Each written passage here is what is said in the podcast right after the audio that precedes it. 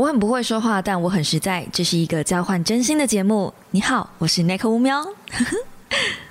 哦，兄弟。Hello guys，欢迎来到乌喵的备忘录。星期一的一大早，今天的你还好吗？嗯，现在时间是星期天的下午八点十五分，对，是一个临时抱佛脚，再不上传，再不录影，我就会被大家打死的一个概念。这个礼拜刚好稍微忙一点点，然后刚好十六号我要下高雄一趟陪我妈妈打疫苗，那可能会在高雄待一阵子，就没有办法做录影的动作，所以 I'm so sorry。如果你啊这个礼拜发现没有说书，那是正常的，因为呃我就是一个焦头烂额。那真正的理由跟原因呢，其实是我这礼拜好像没有看到什么值得说的。就我其实很久以前我就，嗯，以前的处理方式，如果我没有看到什么喜欢的书的话，我可能会就是批评一下我那礼拜看到的浪费我时间的一些书籍。但是呢，呃，近年来我觉得我的个性变得比较圆融一点点，然后也变得没有那么爱批评别人了吧？我觉得有一种。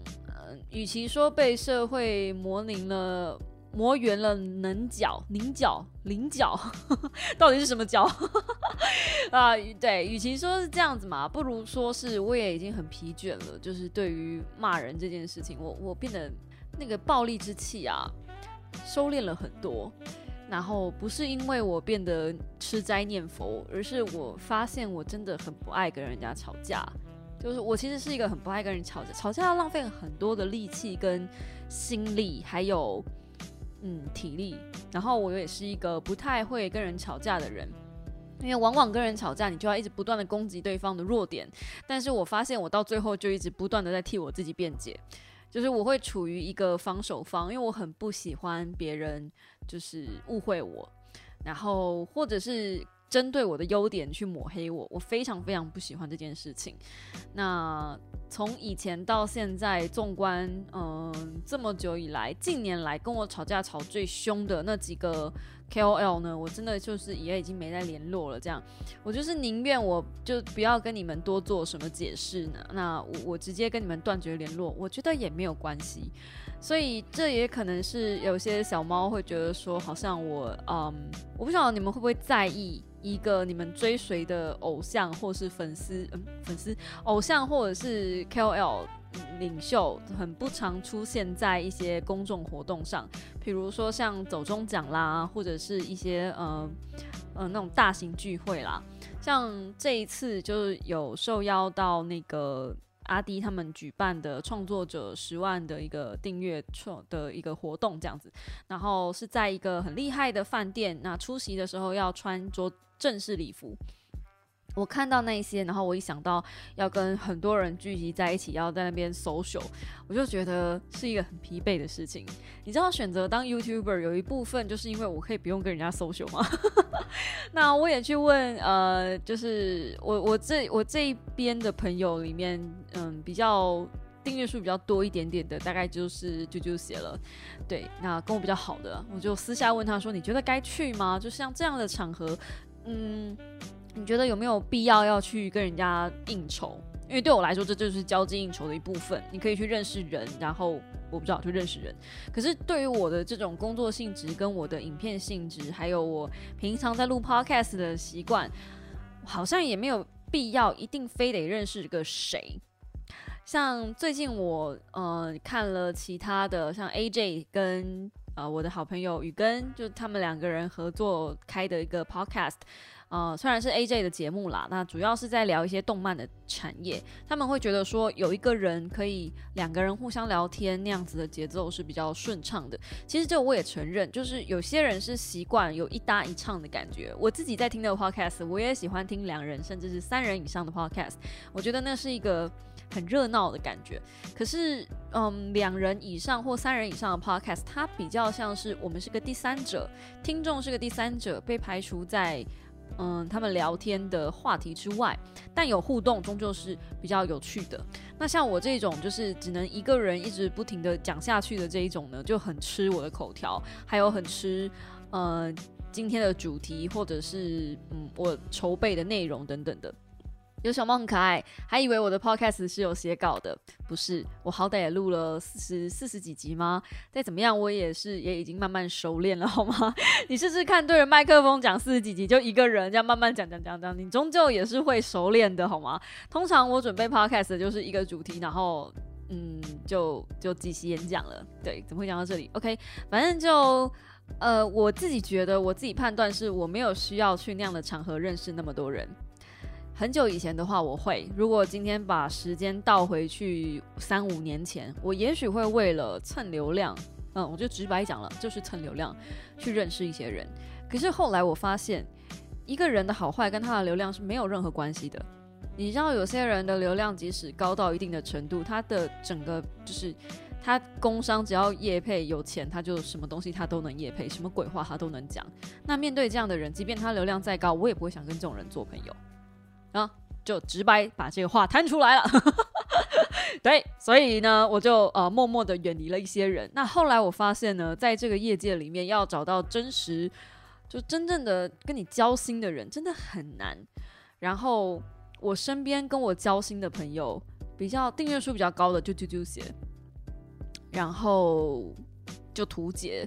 对，就是嗯，如果你们有搜寻，你们如果有用 YouTube 的话，可以搜寻一下图杰的麋鹿旅行，真的是跟我很好很好的一个朋友。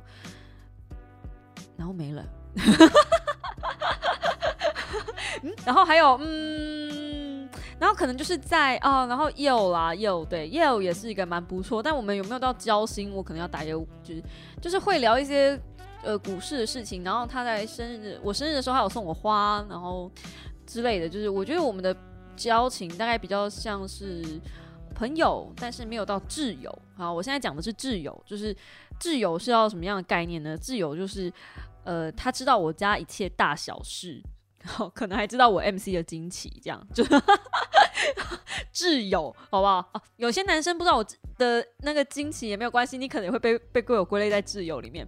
当然，呃，剩下我的比较好的朋友们呢，有些可能就是 VTuber 了。没错，我们今天就是要聊聊 VTuber 啊！你以为我前面讲那么一大串 都是在脸消维吗？没有，我是真的要来跟你们讲一个主题的，是不是？我只是花了比较多时间在暖身。好的。那么今天要来聊 VTuber，其实对于这个主题我有一点点害怕，对，一点点，好，没有一点点，很大一点点。每次只要聊这种就是饭圈，这种是叫饭圈吗？就是有有一个喜欢的粉丝群众很大，而且这一群粉丝群众很凶的时候，我通常都会比较小心谨慎处理这个主题。那其实我想聊这个主题已经很久了。那最近 VTuber 其实爆出了很多很有趣的新闻，算有趣吗？前阵子有一个三 C 达人叫做电脑王阿达。说真的，我是看电脑王阿达长大的，这样是不是有点不太礼貌？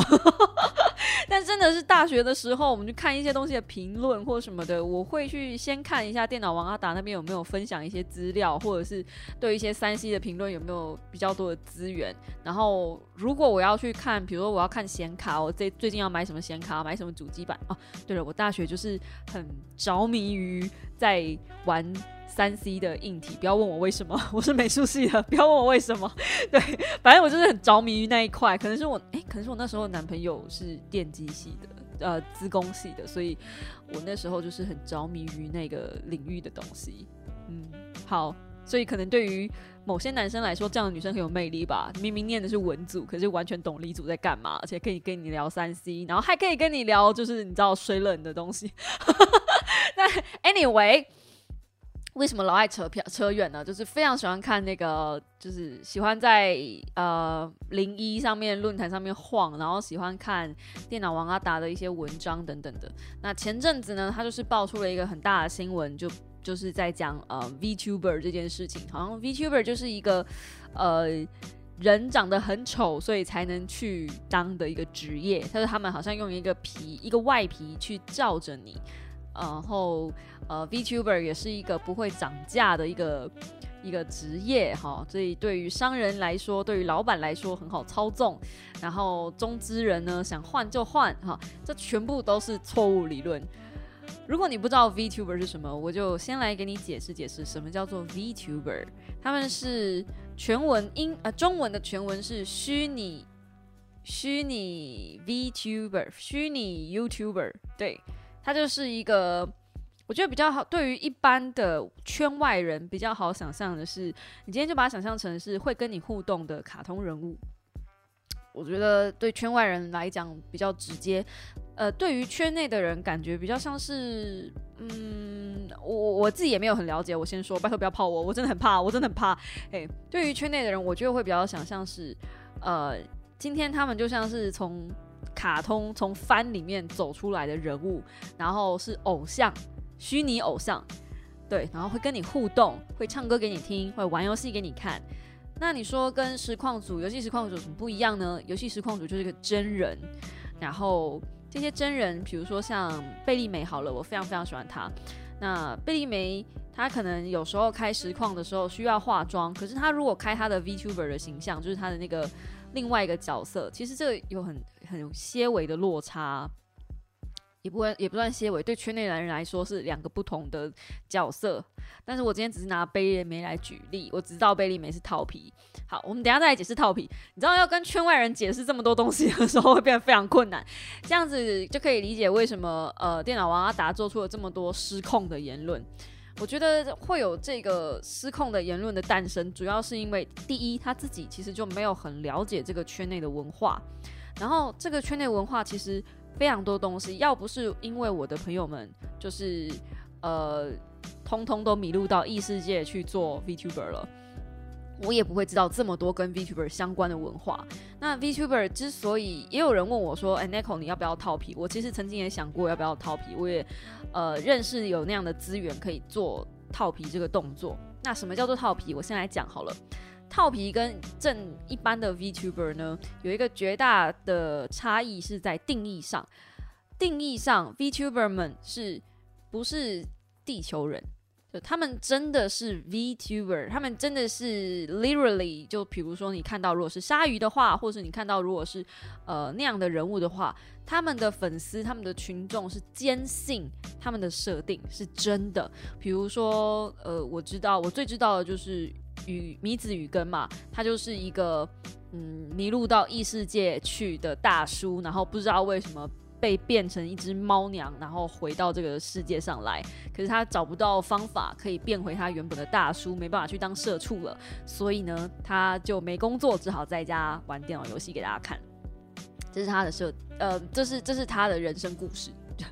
差点把差点把差点做出一件很糟糕的事情。对，这就是他的故事。那我觉得这就是他。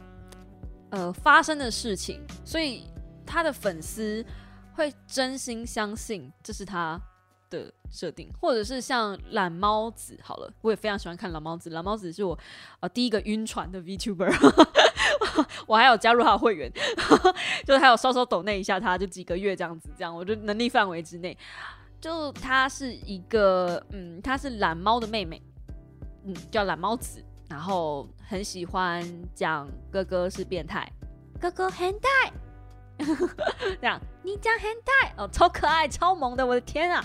对，但是呃，回归到地球人的思维来，就是正不是讲正常人，就是我们圈外人会觉得啊，他就是一个在电脑前面然后操控卡通人物的一个人啊。就以技术来说，我们都知道它是二 D Live 技术，呃，Life 二 D 的技术，然后去感应你的脸部操作，去依据那样子去操作你电脑里面的那个角色，就对我们都知道。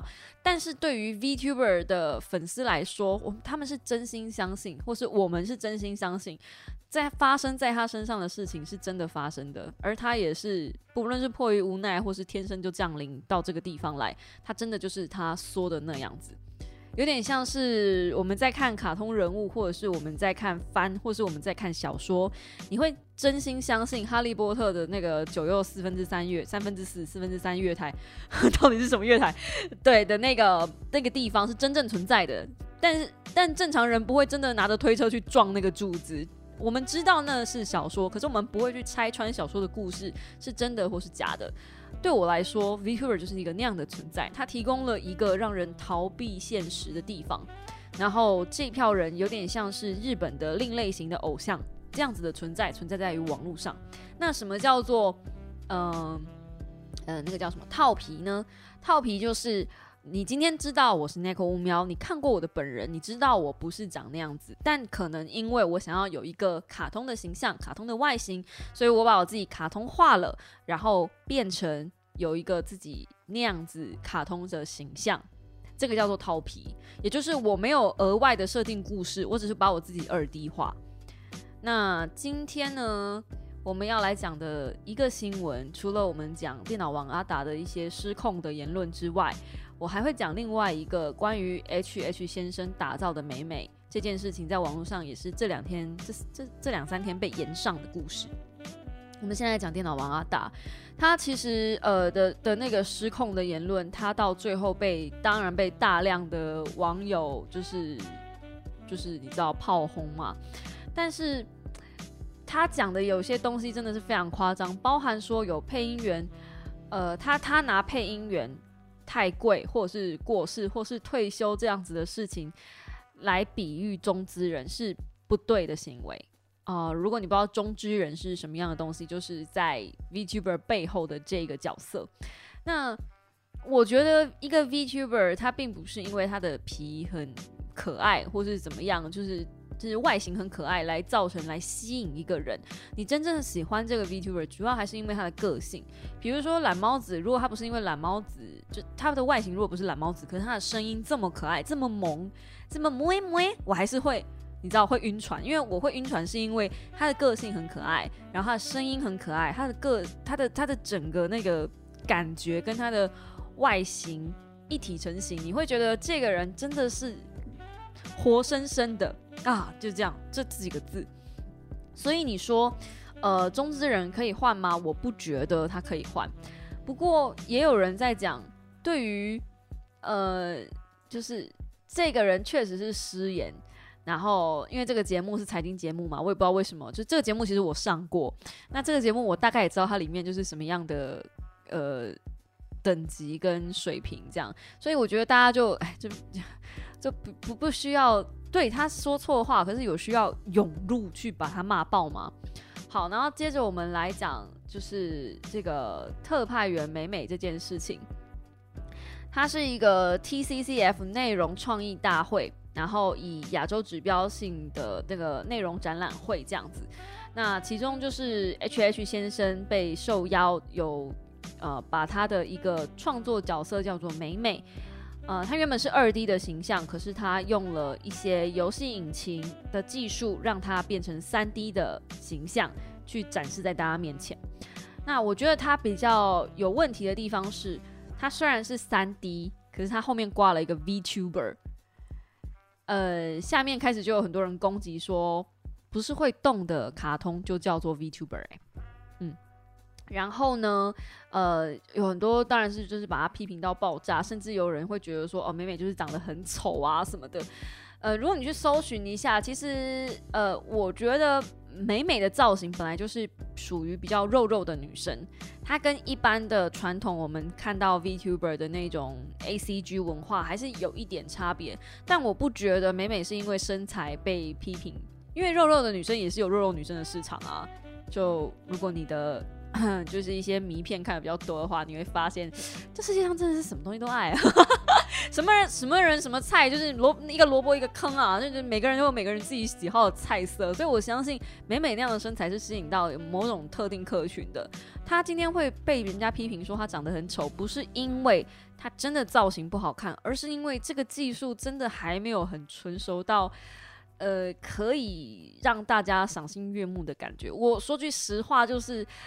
它的动态感有点做的有点粗糙，然后呢，呃，以批评美美的外观来说，以一个 VTuber 的形象来说，美美的造型确实是比较朴素。可是因为可能碍于三 D 的技术问题，它没有办法做到很华丽，所以就有很多限制。那其实国外也有三 D 的 VTuber，可是人家的技术因为已经太成熟了，所以他们做的非常的拟真，然后是比较像。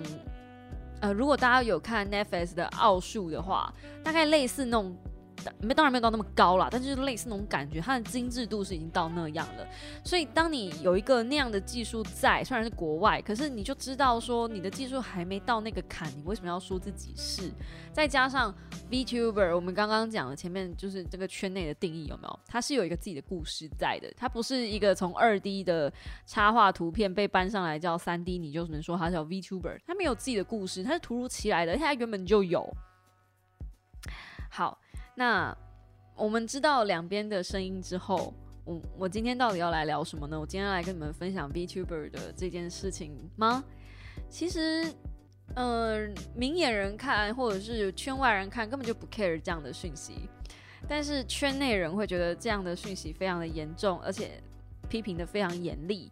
那我会觉得我自己一直没有办法成为某一个圈内人。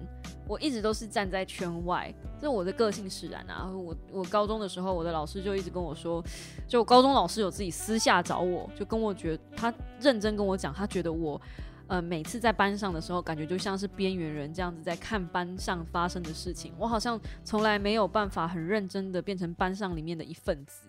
这个不是我在那个班找不到归属感，而是我在任何地方，我在任何群体里面，我觉得我都有一种我的个性吧，就是。保护自己吗？我也不知道。就我会站在边缘往里面看，因为我觉得那样子才有办法很冷静的看事情的发生。人家不是都说，呃，当局者迷吗？所以啊，当你站在圈外看看圈内人的发生的事情的时候，你会觉得为什么要这么凶呢？对，发生人家失言了，但是你有需要发做事情做到这样子的地步吗？甚至是像那个。呃，电脑王阿达这件事情好了，有台湾的人把这一篇的新闻，就是当下的那个节目翻成全英文，然后呢发在网络上，让国外的网友知道这件事情，所以才会在国外一起讨论嘛。然后又用英文在下面跟国外的网友道歉，那就有人说有需要这样子一条龙。一条龙式的法规嘛，就是你为什么要把自己国家里面很丢脸的事情翻译成英文告诉别人，然后你在这边道歉，然后那一篇文章贴文下面就说，那你干脆还找那个英文老师来改文法算了。就是你知道这个家丑不要外扬，你为什么外扬了之后，然后再去跟人家讲说对不起，身为台湾人，我们觉得很丢脸，这什么意思？当你有需要让呃，就是一个公众人物被检讨到国外去吗？这种感觉。那美美的事情也是一样，因为就是被骂到说完全没有办法接受，然后他们整个官网被就是被下架。虽然我也承认这样的技术不成熟，但至少我们台湾有试着想要做。我总觉得很多时候一个圈子没有办法很成熟的被看见，或是很成熟的壮大，有一部分原因就是因为，嗯，作为粉丝没有办法很冷静的观看一个生态圈的。发展的事情，我们太着急的想要为我们自己喜欢的东西护航，而没有办法去包容更多的声音，或是不同样的形态来这个圈里面，就是就是互相影响。以呃电脑王阿达的案例为举例的话。其实就是一群老人想要试图了解年轻人在干嘛，但是他们出错了，他们找了一个也不太懂这些年轻人在干嘛的老人，然后跟这些老人跟另外一批老人讲，哎，这些年轻人其实在干这样的事情，很奇妙。这个节目是在讲财经的，但是我不知道为什么他们可能想要了解，呃，Vtuber 为什么可以赚这么多，为什么一些虚拟的偶像可以赚这么多？对于一些年纪比较大的人来说，宅经济是他们一直不能理解的事情。为什么我知道呢？因为我有婆婆，好，而且我婆婆七十几岁了。OK，那呃，以美美这个角度来讲，我觉得美美这个这件事情，就是呃，好像宅圈要讲宅圈吗？就是呃，Vtuber 已经习惯喜欢看 Vtuber 的人，已经习惯了 ACG 这样子的风格呈现，他们好像没有办法接受，至少暂时还没有办法接受除了日系风格以外的画风。那对于他们来说，会动的三 D 插画不叫做 VTuber 这件事情，我也承认，美美确实不能达成 VTuber 的先决条件，它顶多叫套皮，或是呃，顶多叫嗯，就是我不知道，就是我觉得在我来说，它顶多叫套皮，它还没有到呃一个真正的 VTuber 的感觉。或者是因为他也在网络上也还没有活动嘛。如果你要有 VTuber，你应该要有比如说出配信啊，你要自我介绍啊，你要在网络上有一些呃预告啊什么的。就是一个 VTuber 的成熟跟出道，它是有一定的先决条件的，不是说来就来的这样，不是你想你想弄就弄，它有一些规则，而且还蛮多的。就是因为这样子，所以我才不想弄 VTuber，太麻烦。太多毛了这一票这一票人，那嗯呃以以美美这件事情，我就觉得蛮可惜的。即便他能不能达成这个所谓的 VTuber 吧，但至少在台湾是有技术可以愿意做这样的事情，而且是国家级哦，愿意跳下来做这样的事。在以文创来说，这是一个不一样的风格展现。我觉得大家也没有必要急着把它往死里骂，就是。呃，乐见其成吧，就是有点像是，虽然这次考试考不好，但我们希望你下次能够表现得更好，这种感觉。其实他呃国国家级的或者是其他的那种插画家，他们做出来的 VTuber 有些是成功的，啊，像是呃灭绝哎那个黑台湾黑熊啊、石虎啊，还有水獭啊那三个团体。做的也蛮好的，那三个短剧我也有稍稍定位一下，只是就是没有没有认真看，但是我有稍稍订阅一下，就是觉得嗯他们的造型很可爱，然后是真的偶像这样，对我就觉得嗯还是要有那种偶像感，嗯而且是就你知道还是很标准的那种偶像公司，对，所以我就觉得嗯好像还没有办法，别这个这个现象，我说的偶像公司这个现象，不要说是台湾了，连日本都还没有办法完全跳脱。所以我会觉得有一点点可惜，嗯，不要急着把自己做小，我觉得我们可以稍稍的把视野放大一点点。那圈内人之所以会，我觉得一个圈子会让人没有办法加入吗？就嗯，果以粉丝的立场，应该也会希望说，呃，了解这个圈内的文化，或者知道这个地方的东西更多，我们有更多的人来共襄盛举，才会有。嗯，更多的利益存在这个地方，有更多的活水，那他们才能长长久久的活下去嘛。就像呃，实游戏实况组之前也是一个名不见经传，甚至是嗯人家都看不看好的职业，但现在其实基本上很多人都愿意做游戏实况主，而且也在这一行混混混得风生水起啊。我就嫁了一个，所以 所以我觉得这就不要这么的。那么狭隘吗？可以这样讲吗？我现在用词要非常小心，因为真的很凶。因 为你跟跟一些就是稍微比较稍微宅一点点的人，然后聊天的时候，我觉得不知道怎么觉得，就是他们好像不太不太会选择用词嘛。不是我刻意要去呃刻板印象这一票人，而是刚好在这一票人里面，嗯，可能跟人接触的少，所以。不会用词的人就变多，所以显得他们在用词遣字的时候非常的凶悍，然后我非常的害怕这票人，对，因为我我我也玻璃心，好吧，我不理性，我不理性，哈，就是我都昵称这一票叫凶宅，然后超级多，而且你完全不能碰触任何一点点边界，就是不可以犯错，你不可以违规。这是我们圈内的规则，你怎么能够违规？好，你怎么能够说这种话、做这种事，不遵守我们圈内的人的规则？但是我必须要引用那个席兰的一支影片。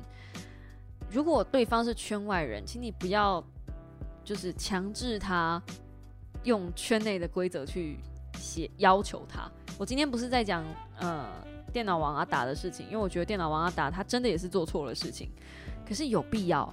把他的东西再翻成英文，然后再代表台湾，再一堆人去代表台湾道歉吗？就我又被道歉了，是为什么呢？有需要吗？你当你检讨一个公众人物，检讨到嗯丢脸丢到国外去，刚我输要，就他明明是可以在国内自己解决的，到底为什么要把它翻成英文呢？动机理由是什么？好，那这个就嗯对啊。本来是还想讲一些跟美美的身材议题相关的东西，但我觉得那个好像就可以留到下一集，因为这个东西跟他自己本身的就是这个 VTuber 的事件就没有什么太大关联了。呃，美美这个新闻其实很多东西可以讨论，比如说有一票是因为他 VTuber 的关系，那有一票是呃因为他的外在关系，那甚至他原本的粉丝其实也没有很开心，他原本的粉丝呃有些人是像我一样，就是呃觉得他做的比较粗糙这一点，就可以针对这个东西，也许直播的时候可以来聊吧，我不知道，但就。对，大家可以去了解一下。我觉得这个不同的文化还蛮有趣的。我相信我的听众是比较少接触到这一块。虽然我自己本身很宅臭，我自己本身是小小小小小宅这样子，但是，嗯嗯，我觉得我自己没有把这个，还是有，就是我没有把这个部分太平常展露给大家看。就是我是当一个兴趣，我还没有把它当成一个工作，所以这一块部分我没有很曝光给大家。但是在这个领域里面，你混久了，就是看久了，连我这种不算是一只，就是不算是完全没有了解的人，都会要小心翼翼的用词，你就知道圈外人是多么容易得罪圈内人的。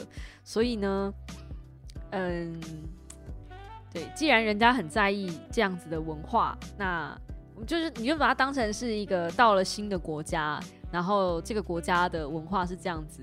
我们多少也去了解一下，就比较不会去触动人家的地雷。那如果你是这个国家的人呢，你多少会体谅一下，人家是外国人，就是不了解你们的文化，可以不要用骂的，我们就是用教的，我们就是好好聊。那了解了之后，说不定人家有兴趣，诶，说不定你就多了一个新国民啊，get 到，是不是呢？我觉得挺好的呀。好的，那我们接着来回复一下，就是 pa 哎那个 IG 上的问题，podcast 的问题。好的。呃，第一个回答的第一个问题是有没有想尝试的新造型呢？我现在剪短发应该也是不能够尝试什么新造型，嘿，现在想要剪得更短，现在短还要更短，这样，因为我不知道为什么我头发现在长超快的，不知道是因为用对了洗发精，还是用了吃了什么东西，反正我现在头发指甲都长超快的，所以我现在做指甲或是剪头发都超级不划算，因为很快就要回去重弄重卸这样子。唉，这也是这是一种困扰咯。好，所以最近嗯，就是想要再剪更短一点点。那最喜欢的一首歌，最近比较常在听的是 Lisa 的 Money。哦啊，好爱，很洗脑，而且他的那个其中一句歌词是说一直在数自己银行里面的钱，然后耶。那个、那个、那个呀，那个、那个、那个声音哦，好想学哦，好可爱哦。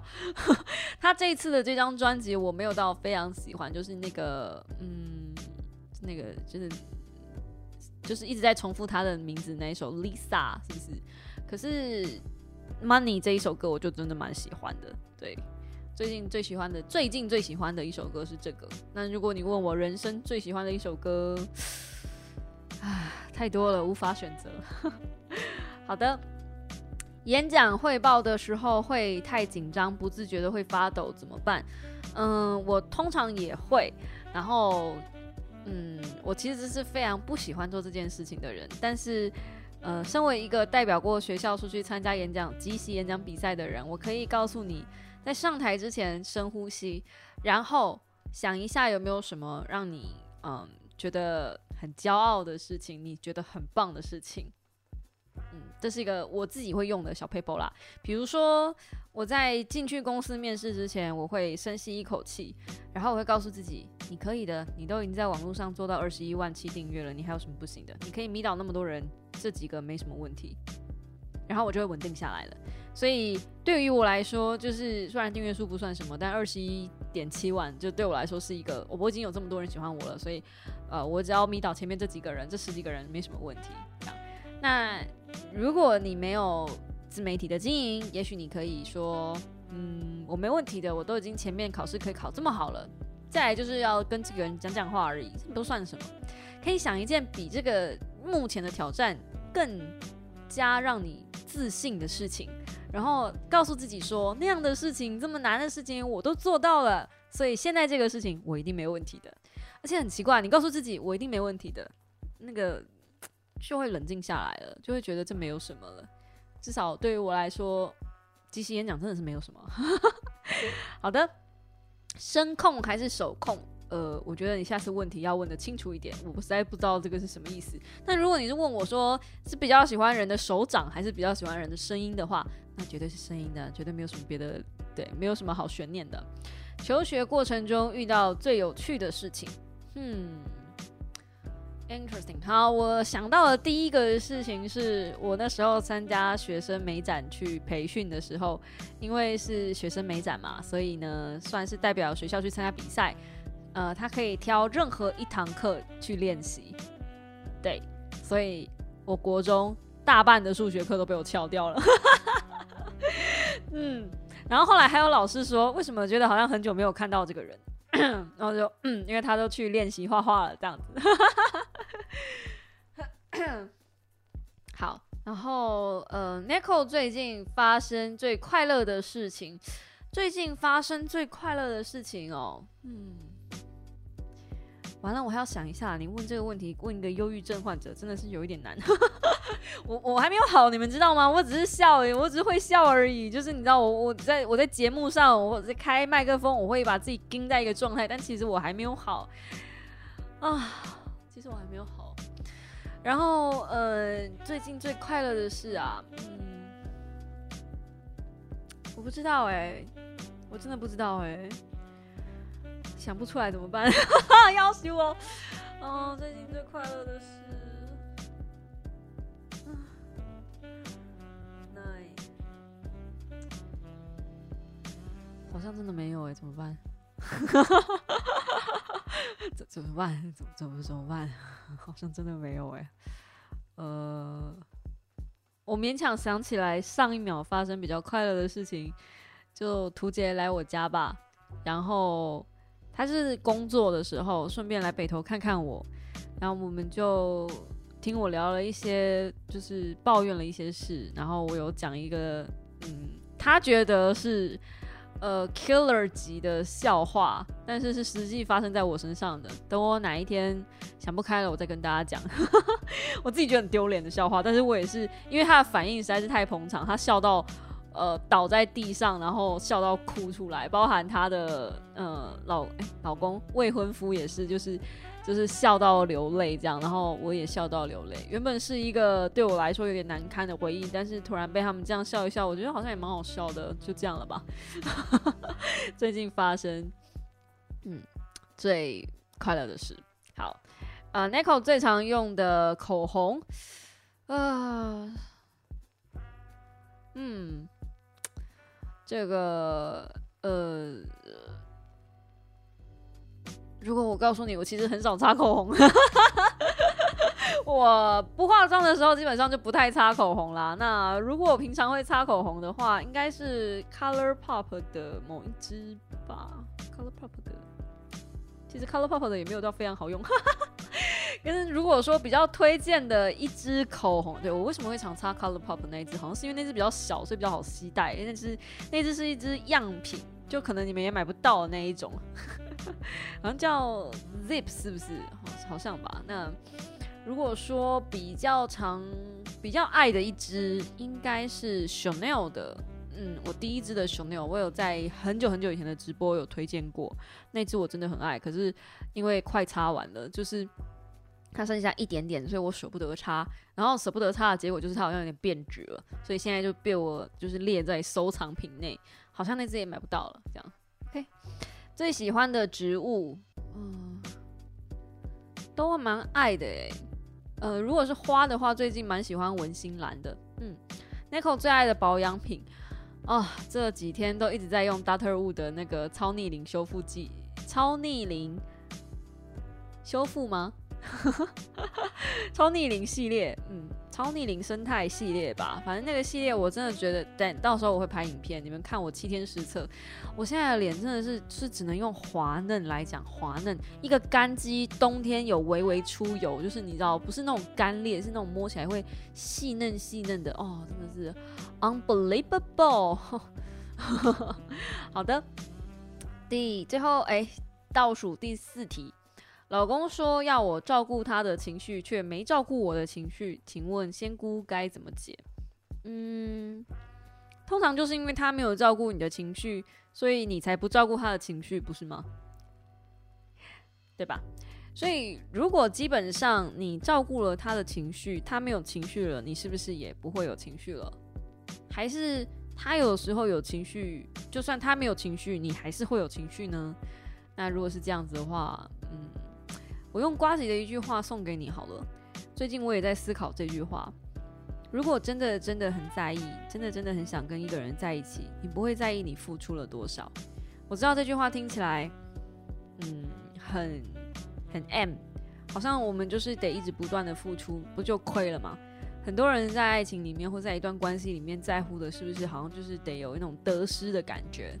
像很多人也会觉得，我我好像一直帮 D A 付出，我一直帮我老公付出，都我老公都没有想到我什么的，觉得我这样子很委屈，这样过生活很 很让可怜这样。但事实上，你在一段关系里面，如果你真的真的很在意一个人，你最后只会在意你到底有没有跟他在一起。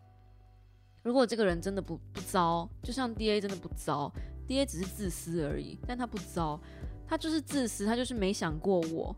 可是除此之外，他没有什么太糟糕的坏习惯。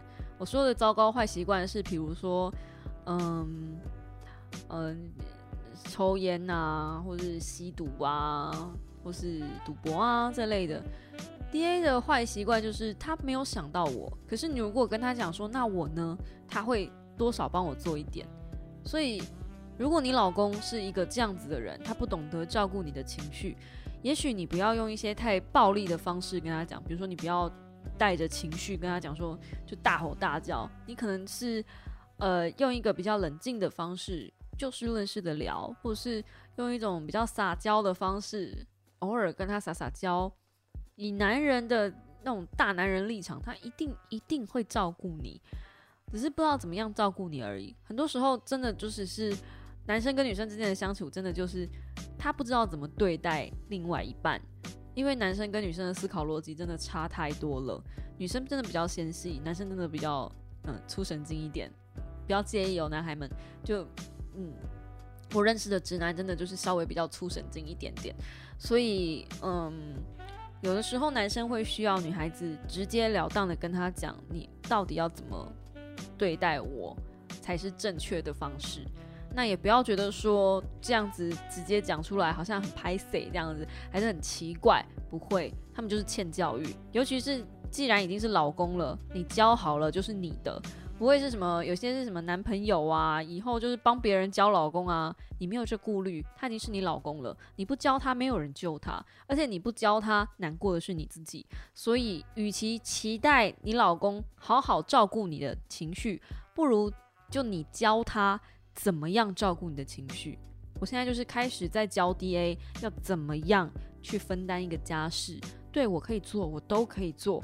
然后做完之后，我就会跟他撒娇说：“老公，我好累哦，好想睡觉哦。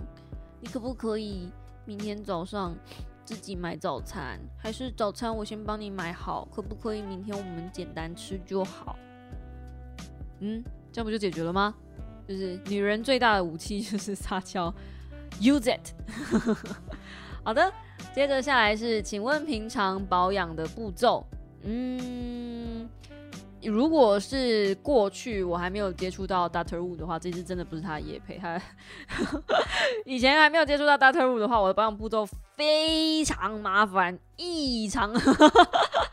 真的是觉得自己哦，嗯，首先呢，洗完澡之后呢，我会敷脸，敷完脸之后呢，嗯，等到稍微是吸收了一下之后，我会拍精华液，然后嗯，拍先拍导入，然后拍精华液，然后接着呢休息一下，让它东西吸收，再开始拍眼霜跟乳霜。它乳霜等到吸收的差不多了，睡前我就会再用一个晚安冻膜。五瓶，嗯，没有很多吧。但是因为有 Doctor Wu 的时候呢，我就只是浓缩到三瓶，就是精华液、眼霜、晚霜，晚霜当早霜、日霜就同一瓶霜啦，就只有那样，就三瓶就搞定了。那最近呢，因为有买那个 ESO 的一些，就是三三 CB 的一个什么清痘痘的精华液，那个我也觉得蛮好用的。可是那个，我觉得它的效果比较慢一点点，就是它的代谢或者修复能力、修复痘疤能力，我觉得稍微比较慢一点点。有没有很推荐大家买呢？我觉得用一用之后，嗯，用到 Doctor Wu 之后，我就觉得那一瓶普通了啊。Doctor Wu 三瓶买那个一瓶哦，所以完全不需要考虑一手，一手真的就是香味胜过于保养疗效啦，我觉得。然后，如果是有痘疤粉刺的人呢，我可能还会建议在洗完脸之后拍一点点杏仁酸，可以加速你的老废角质的代谢。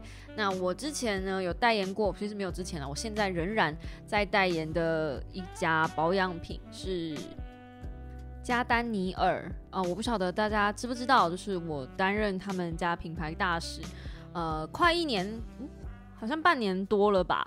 对，然后输入我的购物，哎，在购物的时候输入我的名字，就是 N E K O，在这一家上面可以打八五折。那他们家最近上面也有一些活动，我自己非常喜欢他们最新出的那个杏仁酸。我本本来已经是没有什么粉刺的人了，然后买了他们的杏仁酸之后，就是学它上面的用法，湿敷在我的鼻头上，我居然清出一颗小米粒大大小的粉刺，真是吓歪我哎！然后那颗粉刺是那种就是在很深层的地方，你摸的时候摸得到，但是看的时候看不出来的那一种。我本来想说就跟它和平共处，没想到哎，真的被杏仁酸逼出来，很棒！我真的是。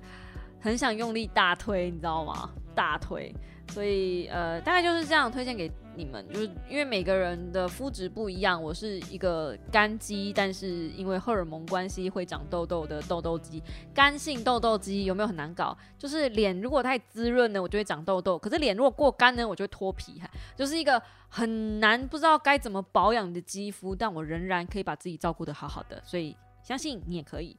好的。